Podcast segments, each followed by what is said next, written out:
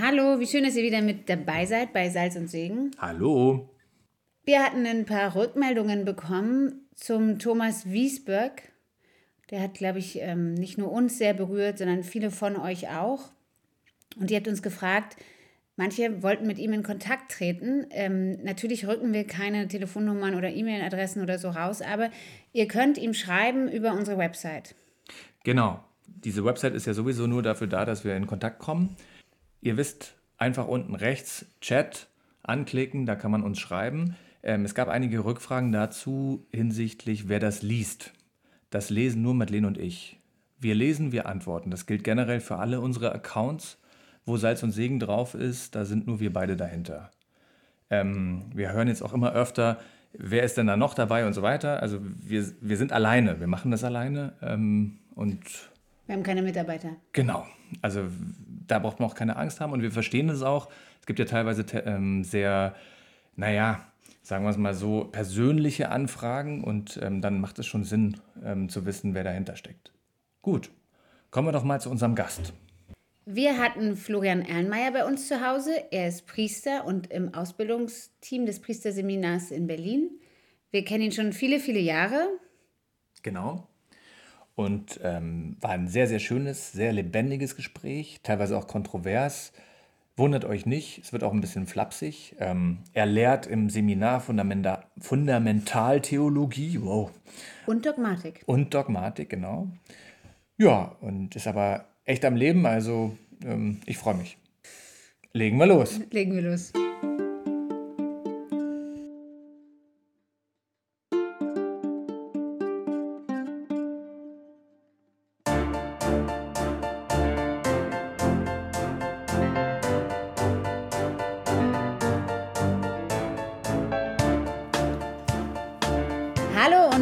Willkommen bei Salz und Segen. Wir freuen uns, dass wir heute Florian Ellenmeier bei uns zu Gast haben. Diesmal ist es ein bisschen anders. Er ist nämlich bei uns zu Hause, sitzt hier am Esstisch. Florian, du bist ein langjähriger Freund von uns, Priester im Redemptoris Mater. Schön, dass du da bist. Schön, dass du dir die Zeit genommen hast. Sehr gerne. Herzlich willkommen bei uns. Krass, dass du vom Seminar zu uns mit dem Fahrrad gefahren bist. Ja, bin Wie viele Kilometer sind das? Über 30. Na. Und bei wow. dem Schnee. Aber nein, da bin ich. Der Schnee, ja? ja? Bei Schnee, Glätte, Eis, aber minus ich, 10 Grad. Ich, ich mache das auch nicht, um die Welt zu retten in erster Linie, sondern einfach als Ausgleich für meine, weil ich ja doch den ganzen Tag sonst sitze und lese und denke und, und ich brauche das. Der Franziskus würde ich sagen, für meine psychiatrische Gesundheit. Also das ist für mich einfach ein wichtiger Ausgleich. Sehr ja. gut. Ja. Kann man schön Rosenkranz beten dabei auch. Okay, vielleicht starten wir mal ganz direkt mit deiner Berufung. Wie kam es dazu, dass du Priester geworden bist? Ja, das hätte ich auch nicht gedacht. Also, meine Berufung. Äh, also das Erste ist sicher, dass für mich war nie die Frage, äh, werde ich Priester oder heirate ich. Das war nicht die, oder sagen, war nicht die erste Frage. Ja, die erste Frage war für mich, gibt es Gott? Ja, gibt es ihn? Und noch wichtiger, wenn es ihn gibt, hat er was mit meiner Geschichte zu tun. Ab wann? Äh, das habe ich mich gefragt, ähm, also mit acht oder acht Jahren teilweise, aber auch mit zehn, zwölf, 14 kann ich mich jetzt, wenn ich zurückschaue, dass ich Gedanken hatte, äh, zum Beispiel auch mit der Kleidung, ja, dass ich mal eine Kleidung haben werde, die ein äh, bisschen nicht so farbenfroh ist. Ja, ja, okay. ja zum Beispiel. Oder, ähm, aber gut, aber das Wichtigste war, war wann ich nachgedacht habe, ob es Gott gibt, das war, ich denke so, als ich mir bewusst geworden bin, dass die Ehe meiner Eltern, eine, oder vielleicht auch nicht bewusst gerochen habe, dass da eine fette Krise ist. Ja? Mhm. ja? Also meine Eltern haben geheiratet 59, ja? dann sind die fünf Kinder geboren, 61, 63, 65, ich 67, meine jüngste Schwester 70. Die waren alle geplant. Wir sind alle im Frühjahr geboren, damit wir im Winter stabil und groß genug seid. Genau. Wie die, wow. wie die Eltern waren ja wirklich. Ähm meine Mutter war da sehr straight in diesen Sachen. Und wir sind alle, haben alle einen Abstand von zwei Jahren, bis auf meine jüngste Schwester, weil meine Mutter nach mir einen Abgang hatte. Deswegen ist die jüngste Schwester drei Jahre. Sonst sind wir alle zwei Jahre auseinander. Genau, trotz dieser, wie soll ich sagen, und auch einen vielen guten Willen meiner Eltern war die Ehe meiner Eltern in Krise. Ja? Also ich sage nur 68er, äh, Woody Allen, der Psychologe meiner Mutter hat sich in meine Mutter verliebt und wollte mit ihr durchbrennen. Aber wie gesagt, das ist das Verrückte und das ist das, was, wo ich angefangen habe, also wo meine Berufung im Grunde genommen ihre Wurzeln drin hat. in der Ehekrise meiner Eltern. Also die Wurzeln meiner Berufung, die Möglichkeit meiner Berufung ist die Ehekrise meiner Eltern. Aber warum? Warum? Weil meine Eltern in dieser Krise den, wie sagt man, den, das, ähm, das Rettungsseil, äh, das Gott ihnen hingeworfen hat, mit sehr viel äh, Mut, mit sehr viel Hingabe, mit fast schon ein bisschen verrückt sich daran geklammert haben. Ja? Okay. Meine Mutter hat immer gesagt, ihre Ehe schien ihr so wie, eine, wie eine, eine Wanderung durch die Wüste. Du bist am Verhungern und am Verdursten. Du hast lauter wunderschöne Konserven mit Essen und Trinken, aber keinen Dosenöffner. Also sie, meine Mutter wusste, dass im Glauben das, die, die Nahrung für ihr Leben und für ihre Ehe war. Und ich, es gab eine Zeit, da habe ich mich im P1 rumgetrieben in München.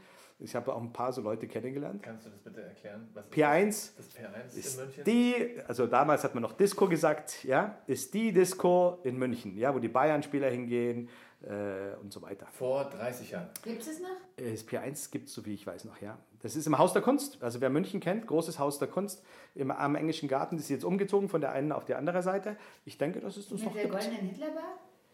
Ähm, weiß ich nicht. Aber ich, das Lustige ist, meine Oma war schon im P1. Das war ein Tanzcafé in den 30er Jahren mhm. schon, ja. Also, ja, genau, letztes Jahrhundert. Bar. Ja, okay. Die, die, die Wusste ich nicht. Die irgendwie auch so mega golden ist, oder? Okay, das kann sein, ja. Barbara okay. auch, ja. Was ist da passiert? Okay, naja, ich habe auf jeden Fall diese Leute kennengelernt und da, was, ich, was ich ein bisschen gelernt habe, dass hinter der ganzen Fassade wir alle ein kleines, armes Ich haben. Und wenn und, und, wir pumpen dieses kleine arme Ich auch vor den anderen und, und wie im V, ich sage immer, ich pumpe mich auf, ich mache das gerne mit der Theologie auch, ja, mit mhm. vielen gescheiten Sachen, die ich sagen kann. Ich pumpe mich auf vor den anderen, aber dahinter ist ein kleiner armer Florian, ein kleiner, der eigentlich nur geliebt werden, der Liebe braucht, aber um geliebt zu werden, muss ich reduziert werden, muss ich langsam lernen, dieses ganze, mich Luft rauszulassen. Luft rauszulassen, also klein zu werden. Und, und dann brauche ich Leute, die mich so kennen, wo ich langsam, langsam mich so kennenlernen lassen kann, wie ich bin arm. Das heißt, ich muss lernen, dass ich auch geliebt werde, wenn ich nicht toll bin, wenn ich nicht intelligent bin. Also, aber dazu brauche ich einen Raum, wo ich das langsam lernen kann. Ich sage immer, äh, entschuldigt, das, gut, ihr seid ein Ehepaar, dann ist es ganz, ja, um sich zu lieben, um eins zu werden als Mann und Frau, kann man nicht mit Ritterrüstung machen. Geht nicht mit Ritterrüstung aber auch geistlich gesehen, ich kann nicht, ich kann nicht eins werden mit dem anderen, wenn ich nicht sozusagen mich im Innersten, gibt ein schönes, auch bei Leonard Cohen gibt es eine schöne Zeile dazu, ja, also ähm, wenn ich mich nicht im Innersten berühren lasse von dem anderen, ja, und mich ganz dem anderen äh, exponiere, mich ganz verletzlich, verletzlich machen wieder, ja, und so ist es auch für den Priester, für jeden Menschen ist es so, wir, wir können, ich weiß erst, dass ich geliebt bin, wenn der andere mich als ekelhaften, wollüstigen, geizigen, arroganten Scheißkerl erlebt hat. Wenn er mich, wenn der, der oder die andere mich dann noch liebt, dann weiß ich, dass ich geliebt bin. Vorher weiß ich, die, die, die bewundern mich, sie anerkennen mich, vielleicht verachten sie mich auch, aber ich, aber ich weiß nicht, ob sie mich lieben. Ja? Aber das führt mich jetzt zurück ähm, zu vorhin, als du meintest, ähm, wenn du deine Schwäche sagst, ja. wenn du sagst, ähm, ähm, was in dir ist, ja. was passiert denn dann? Weil du, du redest jetzt von der Liebe der ja. anderen, aber was passiert in dir? Also, was macht der nackte Florian ja. dann? Also das Erste ist, dass ich dann, ich weiß nicht, ein Gefühl von Befreiung habe, von, ich bin dann in der, sozusagen in meiner Wahrheit. Ich bin nicht mehr, ich bin nicht mehr äh, außerhalb von mir. Ja? Ich bin, da, bin dann sozusagen ich. Ja. Aber gleichzeitig, ich, ich sage auch immer, man muss auch ein bisschen vorsichtig sein, auch in den Predigten. Ich spreche gerne auch ein bisschen von meiner Erfahrung, weil ein Glaubenszeugnis zu geben auch wichtig ist. Aber es ist auch, es braucht einen intimen, geschützten Raum. Mhm. Ja? Den habe ich in der Kirche gefunden. Aber ich kann das auch diese, wie Kinder, die einen stabilen Beziehungsrahmen haben, sagt man, können dann die Welt erobern. Ja? Und deswegen kann ich auch außerhalb davon sprechen. Ja? Auch in Zusammenhängen, wo das vielleicht nicht so erwartet wird. Vielleicht. Genau, und dann passiert, dass ich, ähm, ich sehe auch eine Kommunion habe mit den anderen. Ich bin dann nicht mehr über den anderen. Und wir sind ja nicht nur Profi, ich bin ja nicht nur Profi theologisch gesehen, ich bin ja auch sozusagen seelsorglich. Also nach einer Zeit, in dem du denkst, du kennst alles, wer kann dir noch was sagen? Ja? Wie, wie äh, analysier mal einen Psychoanalytiker. Ja? Viel Spaß.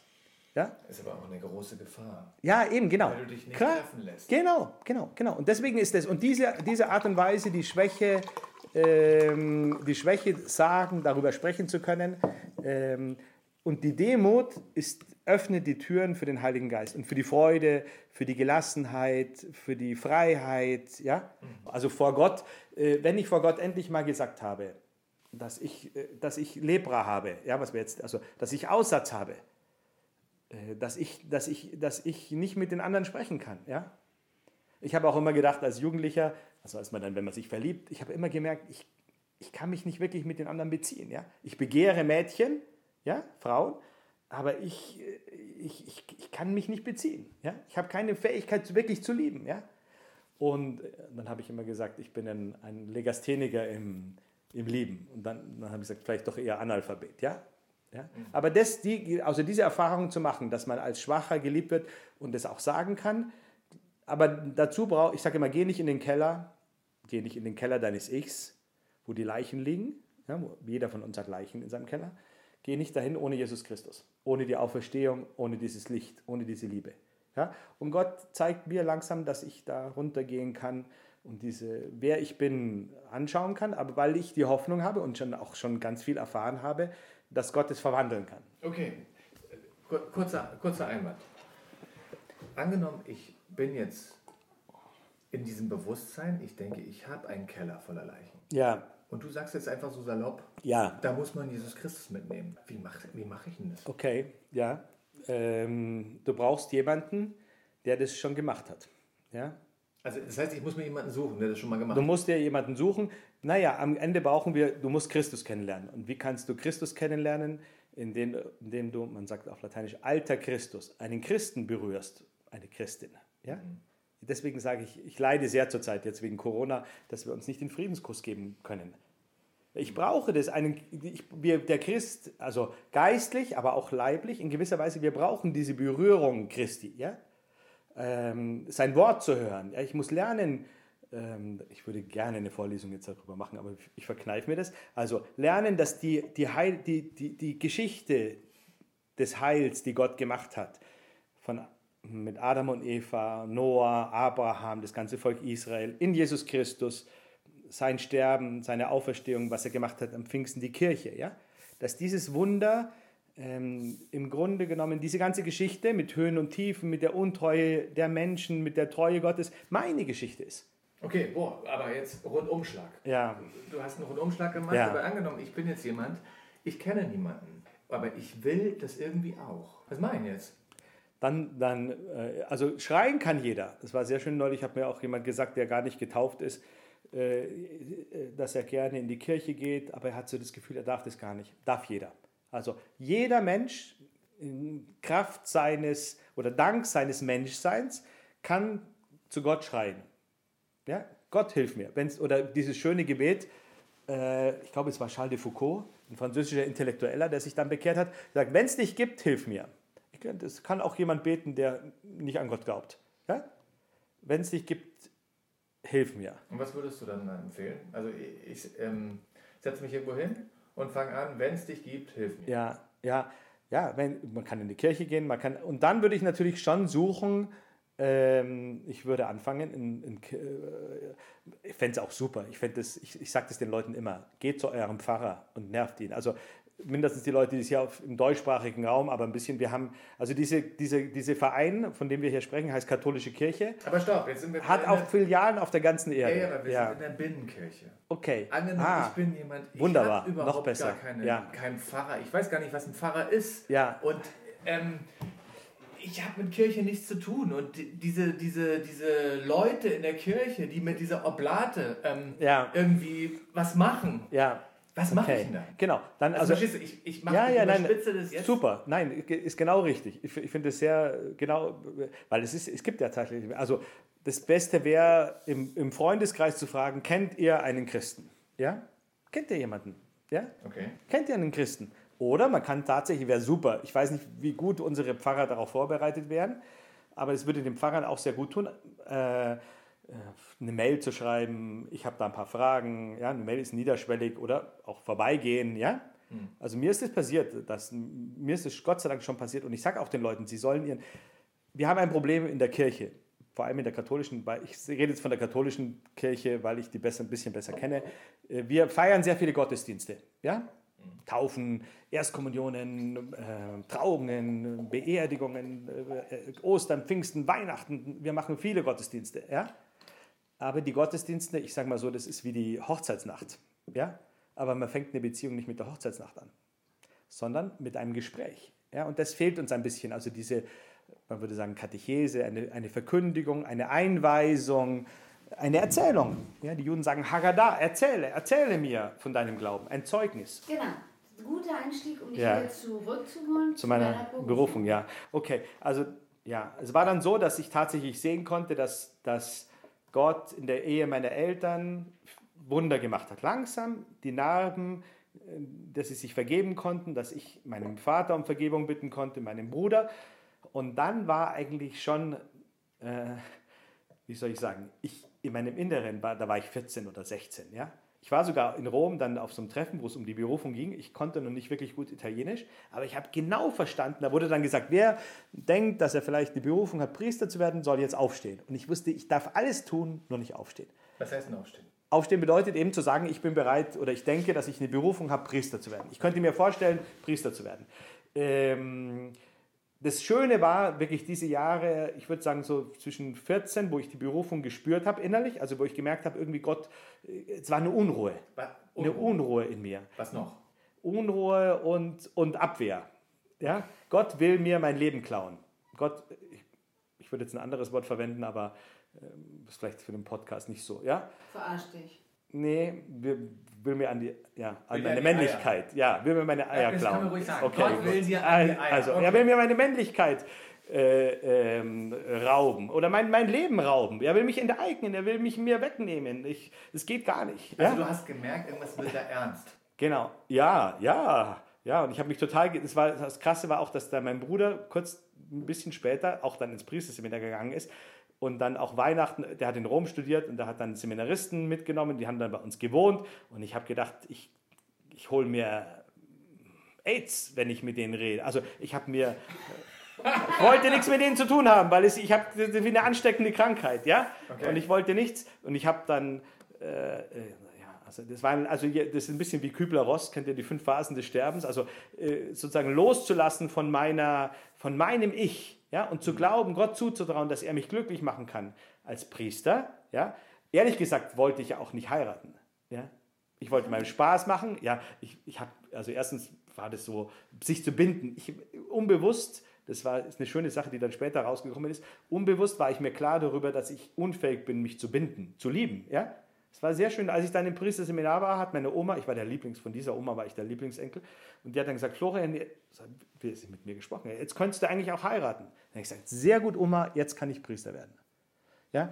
Also, ich habe dann eben, das war ein langer Kampf mit Gott. Und das Schöne ist, dass Gott mir die Zeit gelassen hat. Dass Gott nicht gesagt hat, entweder du entscheidest dich jetzt und folgst mir oder ich lasse dich sausen. Ja? Ein bisschen wie beim kleinen Samuel, wo Gott widerruft und widerruft und widerruft. Äh, und, und aber ich sage Salamitaktik, ja, oder wie beim Pokern. Du setzt nicht beim ersten, bei der ersten Runde alles. Ja, ich, ich bin nicht Poker, aber, gut, aber die Dynamik ist so, Gott hat mir hat gesagt, okay, probier es mit kleinen Sachen. Geh in diese Gemeinschaft, geh hin und wieder dahin, ja? Oder wenn du Lust hast wenigstens, ja? Geh dahin und dann, äh, und dann schau, was passiert. Und, und dann hat, ist es besser, habe ich die Zeichen, die ich bekommen habe, oder die, der Benefit, war, sagen wir mal so, ist immer besser geworden. Und dann ähm, der nächste wichtige Schritt war, dass meine Eltern gesagt haben, aus Dankbarkeit, meine Geschwister waren weg, meine vier Geschwister. Ich war der Letzte, der zu Hause war. Ich habe gerade angefangen, Geschichte zu studieren nach der Bundeswehr.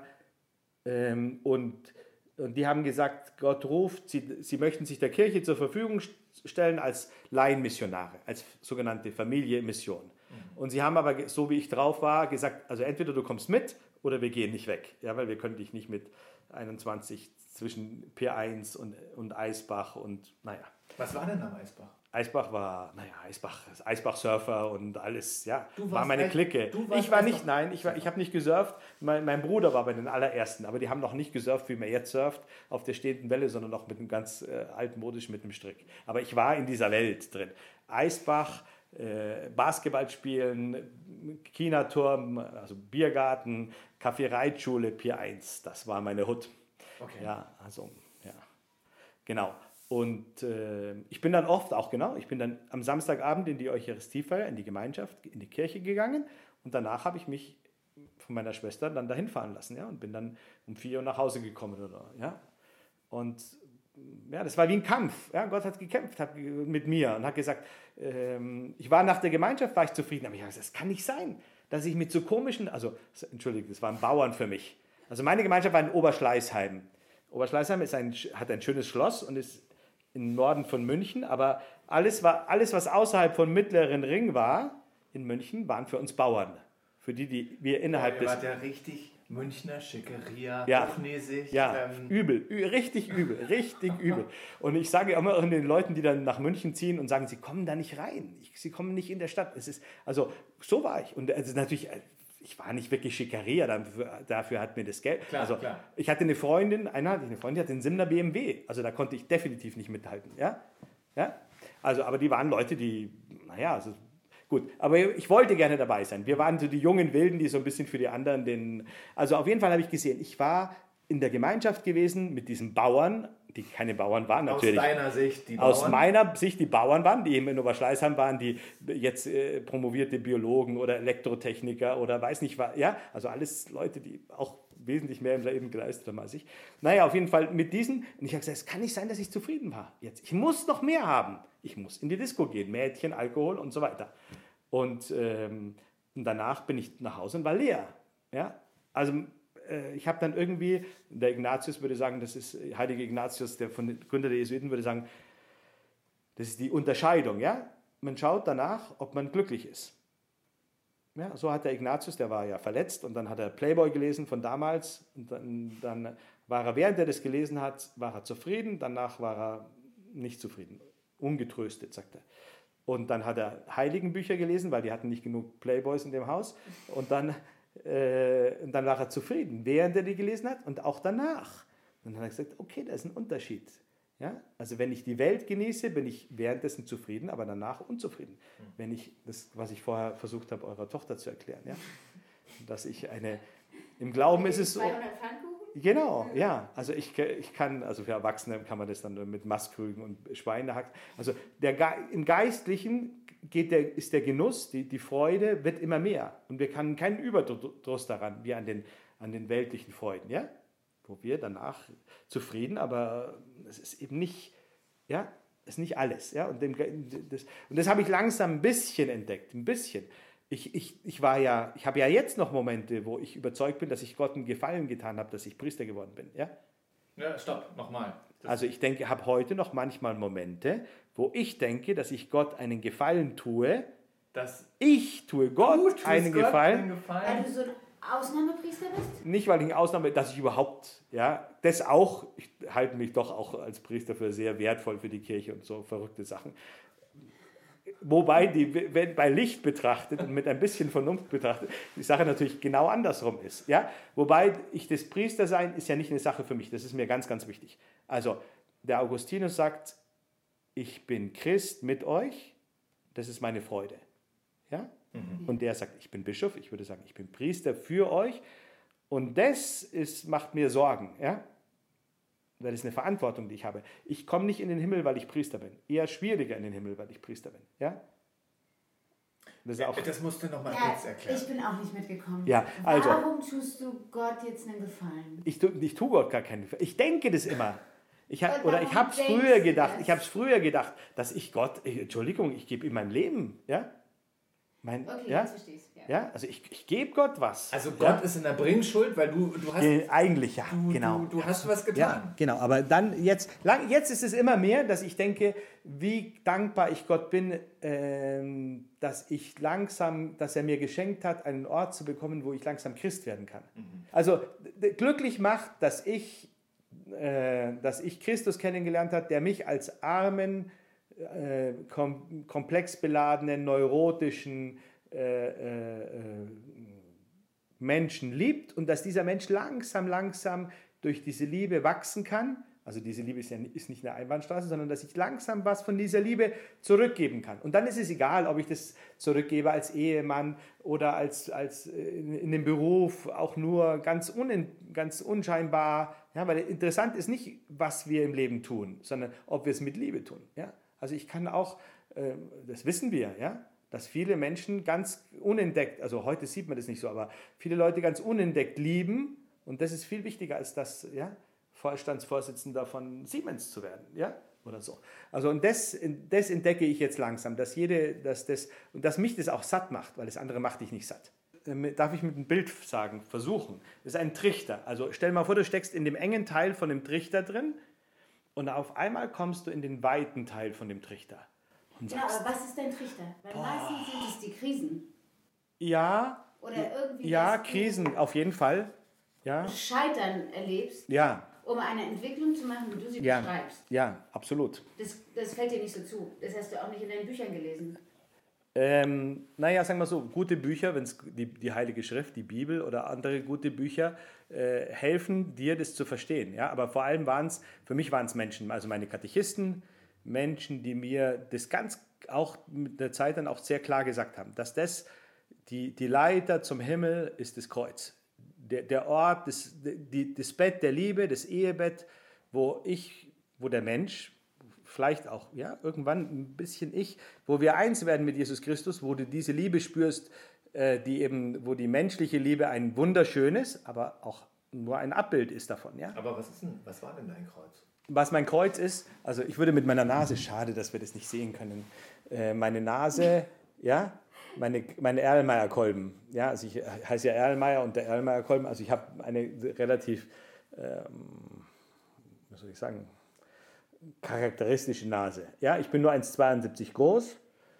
Ich bin, war sehr voll mit Komplexen, sehr schüchtern als Kind. Voll. Auch jetzt werde ich noch gerne mal rot. Und ich bin, ja, ich bin sehr, ich bin eigentlich ein sehr stolzer Mensch und sind schüchtern. Also im Grunde genommen, die, die, diese Krise ist dann die Unfähigkeit, ähm, äh, zu lieben, großzügig zu sein, ja, Geschenke zu machen. Ja, für mich ist eine Katastrophe mit den Freunden. Das war immer eine, also. Aber Moment, stopp, stopp, ich verstehe das ja. nicht. Was hat die Nase ja. jetzt damit zu tun? Also Du Aussehen. Eine, du hattest eine Nase und das war dein das Kreuz. Das war eine, als Jugendlicher war ein Kreuz, aber vor allem die Schüchternheit. Die ich Schüchternheit. Denke, die Schüchternheit, bestimmt. Die, die wenige, dass ich wenig Erfolg bei den Mädchen hatte, bis zu einem bestimmten Das war der Punkt. Alter. Ja, bestimmt ein, die, die, dass ich mich verglichen habe mit meinem Bruder, der mit dem Mädchen sehr erfolgreich war und, und ja. Also dein Bruder ist jetzt ein paar Jahre älter? Zwei Jahre älter als ich. Zwei Jahre älter. Genau. Und wir waren aber teilweise in derselben Clique sozusagen zusammen. Und ihr habt so ein klassisches ähm, ähm erster, zweiter. Mehr oder weniger. Ja. Okay. okay. Ja. Genau, das war bestimmt eine, eine Krise. Ja, ich glaube, dass die, dieses Minderwertigkeitskomplexe würde man, glaube ich, treffen, am treffendsten sagen. Ja? Und wie hast Unsicherheit. Okay. Aufgrund des mangelnden Vaters, der, der, der dich lehrt, äh, Pferde zu stehlen, ja, die Welt zu erobern. Okay, jetzt, ja. ähm, wer hat schon einen Vater, einen Vater, der dich lehrt, Pferde zu stehlen, ja. die Welt zu erobern? Da würde ich sagen, du äh, entdeckst Gott dann. Ja. Aber es gibt sehr wenige Leute, die diesen Vater haben. Ähm, Und du wirkst auch nicht so besonders unsicher. Ja, ich würde.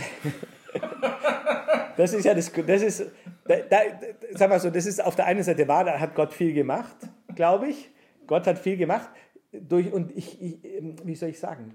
Aber es passiert mir heute auch noch. Nein, manchmal passiert es mir, dass die Leute, dass ich nach außen sehr sicher äh, rüberkomme und innerlich zitter. Ja?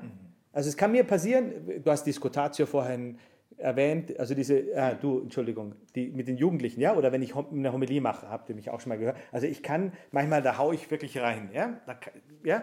Und davor siehst du mich, da bin ich ein Häufchen Elend. Ich bin total deprimiert. Ich bin am Ende, ich weiß gar nicht, was ich sagen soll, was, ob ich, ich wie kann ich das auch ja, heute manchmal, so Situationen wie heute. Ich, zurzeit geht es mir sehr gut, ja, die, die Weihnachts- oder Winterdepression ist vorbei, aber manchmal, ich, ich weiß nicht, wie ich, wie ich aus der Sakristei rauskomme. Wirklich. Ich habe auch, gut, weil die andere Seite von der Depression ist auch das Manische, ja. Bei mir kann das auch schon mal, muss ich auch, das ich, lerne ich auch langsam jetzt wenn ich diese, Ma also ich, manisch nicht im Sinne von pathologisch manisch, aber wenn ich so überdreht bin, ja, dass ich manchmal schon schaffe, mich zu bremsen, manchmal. Wie sieht denn das dann aus, diese manische Phase? Ja, dass ich einfach, äh, äh, dass man sozusagen viel Kraft hat, dass man äh, sich nicht mehr bremsen kann beim Reden, äh, ja, solche Sachen. Ja, dass man zu viel Selbstvertrauen hat, ja, klassische Sachen. Wo ich aber, das kann gut sein, bis zu, also sagen wir so, diese Kraft zu spüren, kann gut sein, aber man muss auch vorsichtig, man kann, ich kann leicht überdrehen, ja. Also der Gregor der Große, glaube ich, ist es ein Kirchenvater, der sagt, man soll die Spitzen wegnehmen. Mhm.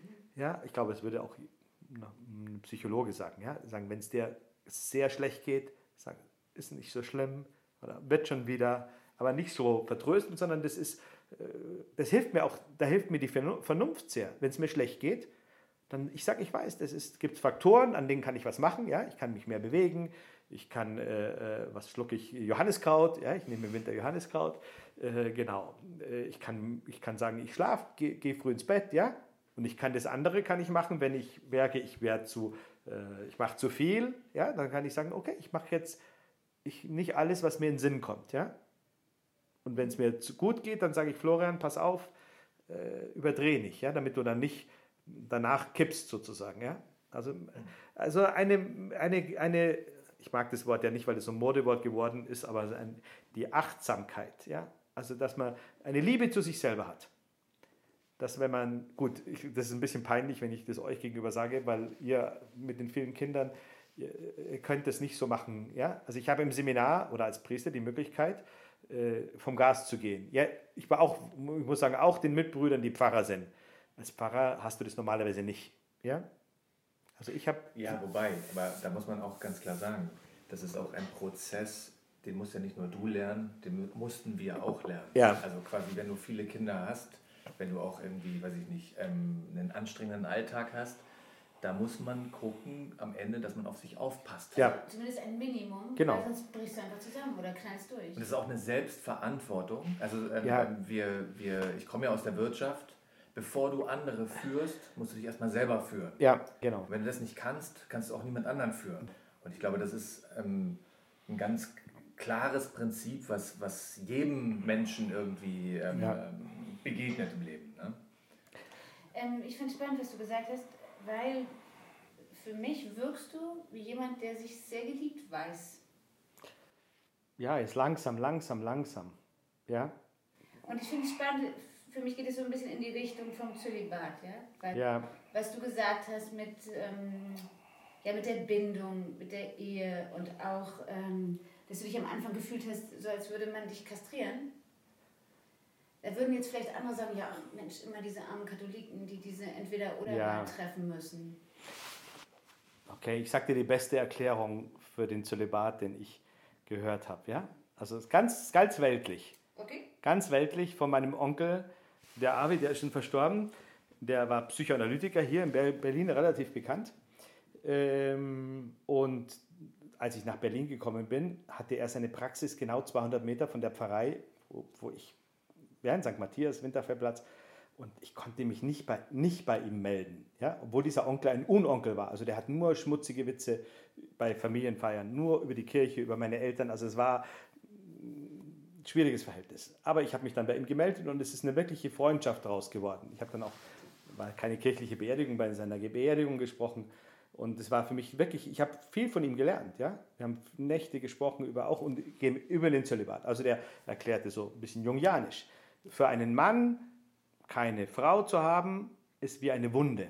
Ja? Wie eine offene Seite. Wie wenn ich hier in meiner Rippe eine große Wunde haben würde, die offen ist und die blutet sozusagen, ja, die Schmerz verursacht. Und er sagt, wenn diese, wenn das, wenn das äh, Trauerarbeit ist das Wort bei Jung, ja, wenn das mit Trauer bearbeitet wird, erfolgreich, dann erzeugt es Empathie. Also die Fähigkeit, sich in Leidende hineinzufühlen. Also das eigene bewältigte Leid ähm, macht eine, und das habe ich krass erfahren. Also da könnte ich so schöne Geschichten, also Zuneigung zu Alten, die auch manchmal in Seniorenheimen, die nicht gut riechen, also wo ich eine innere, so eine Zärtlichkeit gespürt habe für diese Personen. Also eine Frau, ich kann mich heute noch an den Frau Marholz hieß sie. Und die war schon, der ging es schon sehr schlecht, als ich sie als Diakon besucht habe. Ja? Also die Kommunion gebracht, dann ging es ihr noch schlechter. Und, aber ich habe eine, und dann habe ich mich verabschiedet, weil ich versetzt wurde. Und dann habe ich mich, habe ich ihr ein Küsschen gegeben, als ich sie, also das wäre der Typ, der im P1 dem Mädchen hinterher ist, hätte das definitiv nicht gemacht. Ja. Also ich habe ein, oder ein, ein, ich kann mich erinnern an einen krebskranken Mann, das war sehr lustig, weil der hat einen polnischen Hintergrund und dann hat er auch gebeichtet, aber er, die, die Kinder haben mir dann erzählt, dass er später nochmal bei einem polnischen Priester gebeichtet hat, weil er sich nicht so sicher war, ob das bei dem Deutschen auch richtig katholisch Aber gut. Auf jeden Fall, ich habe mich hingekniet, das, der lag, das Bett war relativ niedrig und ich habe mich wie von Tabernakel gekniet. Also ich habe, das war Christus. Ja? Und das ist der Zölibat, der, er, er, dieser Verzicht um des Himmelreichs willen, um Christi willen. Ähm, du bist, wie soll ich sagen, ausgespannt. Und manchmal denkst du, das zerreißt dich. Ja? Du bist aus, ja, ausgespannt. Aber wenn du, wenn du, wenn diese Spannung, also ich vorher auch eure, wenn wir dieses Trieb, die Lehre, das, das ist ja nicht nur der Trieb, der Trieb auch, der gibt es auch, ja. Ich habe Hormone, ja, ist alles, ich bin Glatzkopf, die haben mehr, wir haben mehr Testosteron, ja. Also, Glatzköpfe haben mehr ja, Testosteron. Ja, ja, deswegen fallen die Haare aus. Ja, habe ich mal so. Ich, wenn jetzt kann ein Arzt mich korrigieren. Naja, auf jeden Fall. Ähm, die, die, die, dann gibt es das Affektive, ja. Nicht ja. alleine im Bett zu liegen, nicht alleine aufzuwachen, mit, das Leben zu teilen mit jemandem. Ja? Das ist ja, das ist, die, die Spannung hat ja, ja, ist ja, ja, Kinder. Ja? Also, wenn diese Spannung, wenn ich diese Spannung, früher hat man gesagt sublimiert, aber Trauer bearbeitet, wenn, die, wenn ich diese Spannung langsam, langsam mit Schwierigkeiten, mit Fallen, mit Aufstehen, aber zurzeit ist es auch eine Gnadenzeit, die Gott mir schenkt, wo ich, dass ich das in Christus lebe, boah, dann, dann ist eine, wie soll ich sagen, eine, naja, es gibt eine Art von Zufriedenheit, die sehr, sehr tief gehen kann. Ja?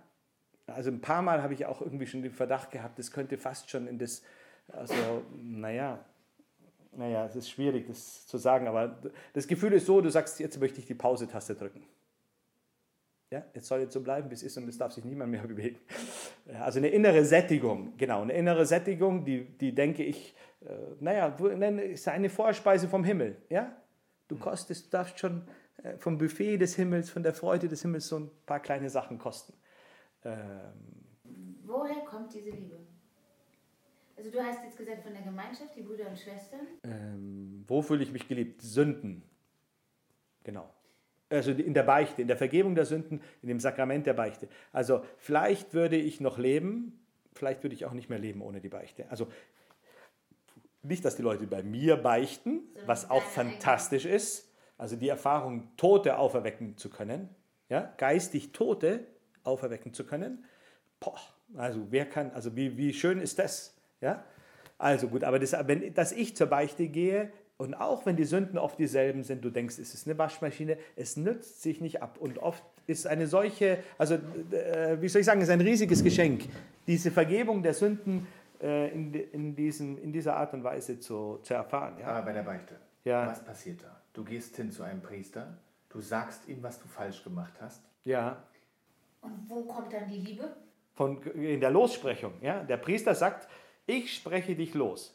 Das heißt. Wieso äh, darf der das? Wieso darf der das? Weil Christus, äh, am, weil Christus am Kreuz äh, alle Sünden der Welt, die vor ihm passiert sind, also vor, vor, bevor er Mensch geworden ist, die nachher passiert sind, bis heute und die noch passieren werden, alle, alle Bosheit dieser Welt auf sich genommen hat. Gut, da müsste man jetzt, weil, weil er der Sohn Gottes ist. Er, deswegen kann er, wir sagen, es ist ein Problem für uns zu verstehen, dass jemand anders unsere Sünden auf sich nimmt. Aber gut, das, da müsste man ein bisschen was erklären. Wenn sich jemand dafür interessiert, soll er das Buch von Menke lesen. Karl-Heinz Menke, Stellvertretung. Aber gut. Ich packe die in die Shownotes. Genau, ja.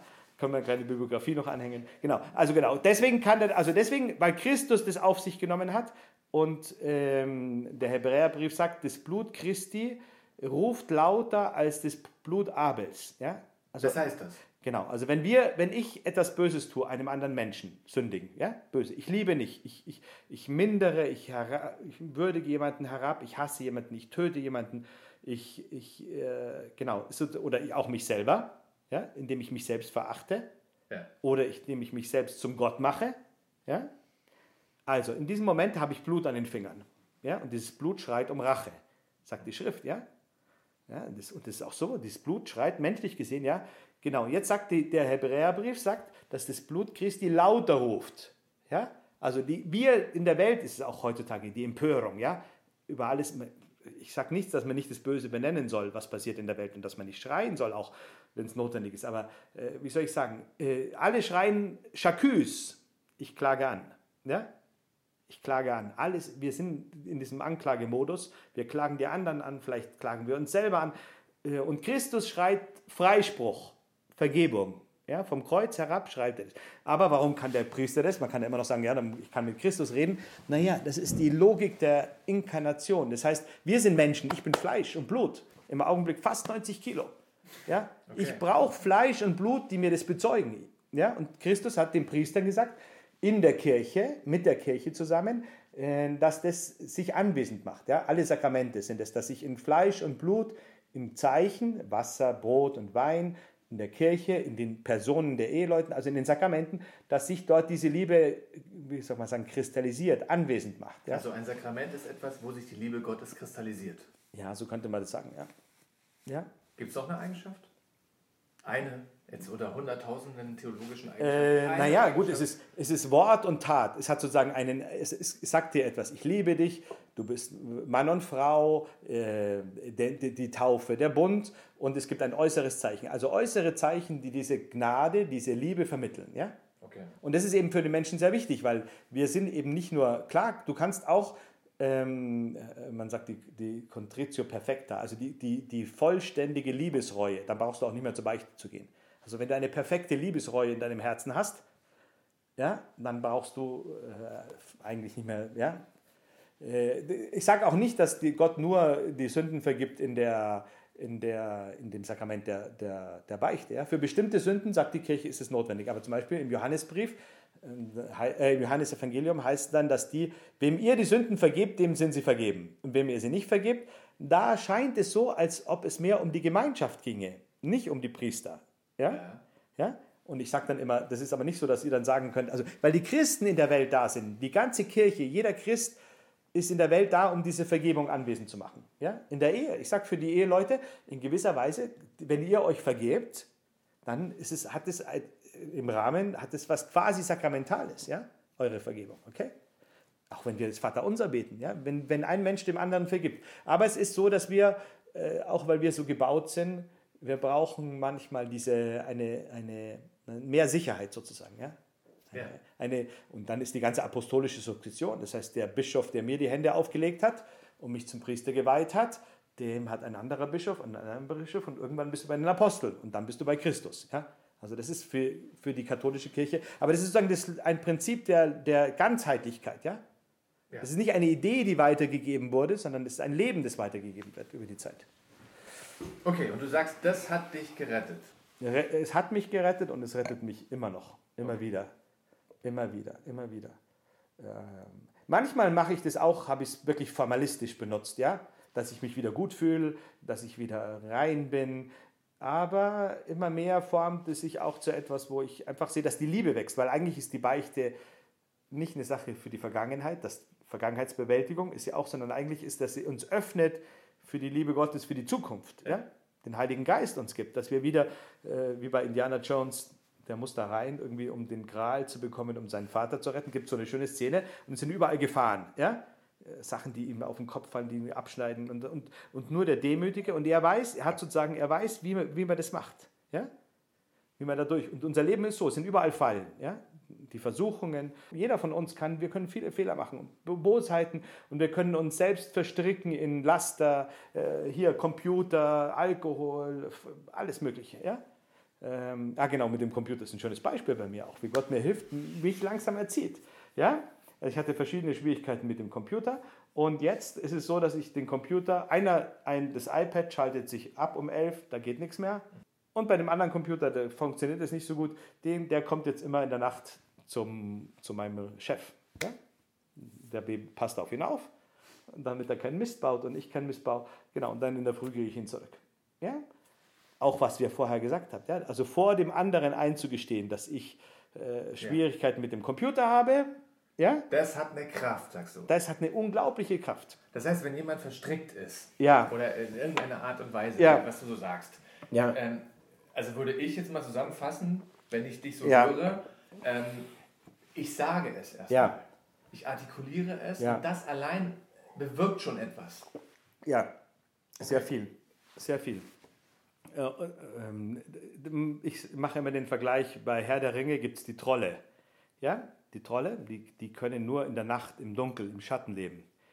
Wenn du die Trolle ans Licht bringst, werden sie zu Stein. Und du kannst sie streicheln und du kannst sie als Trophäe aufstellen. Ja? Also wenn wir unsere, unsere Trolle, unsere Dämonen, wenn ihr wollt, unsere, ja, die Sachen, die uns bedrängen, die uns versklaven, unsere Pharaonen, biblisch gesprochen, wenn wir die ans Licht bringen, indem wir sie sagen, aber dann brauche ich immer einen Ort, wo ich das sage. Also nicht irgendwie in die Öffentlichkeit, nicht über Twitter oder weiß nicht was, blöde Dings, ja, sondern wenn ich brauche einen geschützten Raum, die Familie, die Ehe, dann hat es, haben die, verlieren die sehr, sehr viel von ihrer Kraft. Das ist Ja. der erste Schritt. Der zweite Schritt ist, dass der, dass dann eben, also in der Ehe zum Beispiel, also wenn es eine Untreue gab oder die Gefahr einer Untreue, ja, oder eine innere Untreue, fängt ja mit den Augen an, mit dem Herzen und so weiter. Wenn ich das gestehe dem anderen oder ein Kind den Eltern oder Eltern den Kindern, gegenseitig, wir uns in, de, in den Beziehungen, in denen wir leben, dann verlieren diese Sachen viel von ihrer Kraft. Ja? Ja. Der andere kann mir auch helfen. Vor allem, äh, wenn ich da, dich da kurz unterbrechen ja. darf, der andere wird frei. Also ich sehe es in der Familie bei Ja. uns. Ähm, in dem Moment, wo ich meinen Kindern sage, was ich falsch gemacht Ja. habe, Ja, kriegen sie eine Freiheit. ja, Kriegen sie eine Freiheit, die sie sonst nie hätten. Und ich glaube, das ist, das ist einer der, der, der Schlüsselpunkte auch im Christentum. Dass, dass wir erzogen werden, frei zu werden. Nicht ähm, ähm, unter irgendwas, unter einem Sklavenjoch zu, zu, zu Ja. sein, sondern frei. Und auch dann frei, seine Sachen zu sagen. ja. Das ist eben die Wahrheit, die nicht ein, ein, ein grausames Gesetz ist, sondern äh, wenn, wo die Wahrheit erscheint, kommt immer gleich die Barmherzigkeit dazu. Ja, das, aber der, den brauchen wir auch, weil ehrlich gesagt, nur dem anderen die Wahrheit zu sagen, wenn der nicht die Barmherzigkeit dazu bekommt, ist eben sehr hart. Ja? Ja. Ich habe noch eine Frage und zwar, Ja. was ist mit den Kindern? Ob ich die verm- vermisse, Kinder zu haben. Ja, Oder, Engel, du bist jetzt ein reifer Priester. Wir haben ja nicht so viele reife Priester, die wir bis jetzt ähm, im Gespräch hatten. Ähm, was ist mit den Kindern? Ist das manchmal etwas, was, was irgendwie ein Thema ist? Ähm, naja, also ich, ich sehe, ähm, das Leben weiterzugeben, ja, Ja. ist eine Berufung, die für jeden Menschen da ist und auch für jeden Christen und auch für den Priester. Ja? Ich mache das nicht auf, ähm, sozusagen, indem ich Kinder zeuge, ja? äh, sondern indem man das Leben weitergibt. Also zum Beispiel sehe ich das Unterrichten, ja? ist eine Art von Väterlichkeit oder noch stärker war es eigentlich als Pfarrer. Ja? Als Pfarrer habe ich gemerkt, ich bin ein Vater für die Leute Ja. Alt oder jung und ich bin da, da ist in mir gewachsen diese Väterlichkeit. Ja, mit vielen Leiden, weil ich eben das nicht, weil ich das nicht immer einen, eben kein Alpha-Tier bin und kein Erstgeborener und kein Hoppla, jetzt komme ich. Ich habe sehr gelitten darunter, unter dieser Verantwortung, Vater zu sein. Ja? Pfarrer, das darf man gar nicht. Gut. Also Hirte zu sein, Vater zu sein für diese Menschen. Aber es hat mir, ich habe viel gelitten, ich bin ein bisschen gewachsen da drin und es war sehr schön. Und ich sehe, dass es heute äh, in dieser Weise ich das lebe. Ja? Und dann natürlich auch die Hilfe, die man gibt. Äh, de- Den, ich habe ja einen engen Kontakt zu diesen Familien. Ja? Also wo, manchmal merke ich irgendwie zu meiner Überraschung, ja? dass ich den Leuten helfen kann auch. Ja, den Jugendlichen, den Kindern helfen kann äh, und auch den Eltern helfen kann, ihre Kinder zu erziehen. Ja? Und das, wenn ich das machen kann, dann ist es ja. Also ich bin jetzt, wie soll ich sagen, ist jetzt nicht so, dass ich, da- dass das für mich ehrlich gesagt ein großes, vielleicht kommt es noch, ja, oder kommt, ich weiß es nicht, aber äh, Stärke, dass man das vermisst. Es gibt schon Momente, äh, sag mal so, ich, ich sehe, das ist auch eine wunderschöne Sache, war heute auch in der Lesung, aber ich, die Begeisterung und die Liebe und die Schönheit der Ehe zu entdecken, ja. Also ich, ich bin, wenn ich eine Homilie bei einer Trauung machen kann, ich bin, also ich, manchmal bin ich erstaunt über meine, also ich liebe das, das zu sehen, ja und dem zu helfen. Und das, also als ob ich äh, daran mitwirken würde. Ja. Ja. Und ich glaube, ein bisschen macht man das ja auch. Ja? Insofern, ähm, ähm, aber es ist nicht so wie eine Nostalgie, wie sagt man, wie was, was man vermisst, was man nicht, Wehmütig ist. was wehmütig ist. Nee, kann ich jetzt kann ich nicht sagen. Okay. Ja. Dazu singen? Möchtest du mal? Was fällt mir ein? Was soll ich denn jetzt sagen? Zu Salz. zu Salz. Was zu Salz? Das Salz des Bundes, ja? Also in Israel wurde kein, kein, kein Bund geschlossen ohne das Salz, ja? das die Haltbarkeit gibt, ja? das dieses, diese Festigkeit gibt, auch weil das, ja, also das ist für mich diese, dieser Bund, die, die Salz ist sozusagen die, der Geschmack und die Treue Gottes in, dem, in der Beziehung, man sagt Bund, Berit, ja? in dem Bund, den er mit den Menschen schließt. Und was ist Segen? Was ist Segen? Segen ist so wie Gebet, würde ich so mal sagen, ja, boah, das ist so ein Ritus, den man macht am Ende immer, wo ich, ich nicht so wahnsinnig viel Bezug hätte von mir aus gesehen, äh, wenn dann nicht diese Momente werden, wären, wo du, wenn du als Priester, wo ich segne, oder gestern, wenn, als ich dieser Frau die Hand aufgelegt habe, oder ja, wo du merkst, dass das, dass das, das Wort Gottes, ja, ich spreche ja dann nicht mehr als Florian, sondern in der, in, als, für Gott sozusagen, dass dann das, was, was wir sagen, also nicht mehr leere Worte sind, sondern dass dieses Wort sich verwirklicht. Und das ist dann schon, ja, äh, dann wird es sehr, sehr stark. Ja. Also mir fällt jetzt gerade noch was ein, wo ich dann sehe, manchmal passiert mir, also sehr selten, aber Gott dann ein bisschen den Schatten, den Schleier wegzieht, ja. Und ich, bei einer Person war es richtig krass und bei, manchmal auch bei, einer, bei mehreren Personen, bei einer Gemeinschaft, wo ich sehe, was Gott mit denen machen wird. Also der Segen ist sozusagen, dass ich sage, Gott wird euch retten, Gott wird euch heilen, Gott wird mit euch sein, ich segne euch, ja. Okay? Und manchmal erlaubt er dir ein bisschen zu sehen, was, also jetzt nicht wie, wie ein Orakel oder dass ich konkrete Sachen sehe, aber geistig. Und bei dieser einen Person und bei manchen Leuten war das schon ziemlich, wie soll ich sagen, auch konkrete Sachen, wie soll ich sagen, also Probleme, die die hatten, wo, wo ich gesehen habe, dass der Segen Macht hat. Ja? Ja, wisst ihr, dass in der Schrift der Segen hat, das ist nicht einfach in den Formeln, sondern das ist das passiert, was, was gesegnet wird. Dieser Segen erfüllt sich. Ja? Und das ist schon, äh, ähm, ja, daran zu glauben und das zu, zu, erfahren, ist schon eine sehr, sehr starke Sache. Lieber Florian, wir danken dir sehr für das Gespräch. Herzlichen Dank, Florian, dass du bei uns warst. Ja, macht was draus. On a hill far away stood an old rugged cross. The emblem of suffering and shame.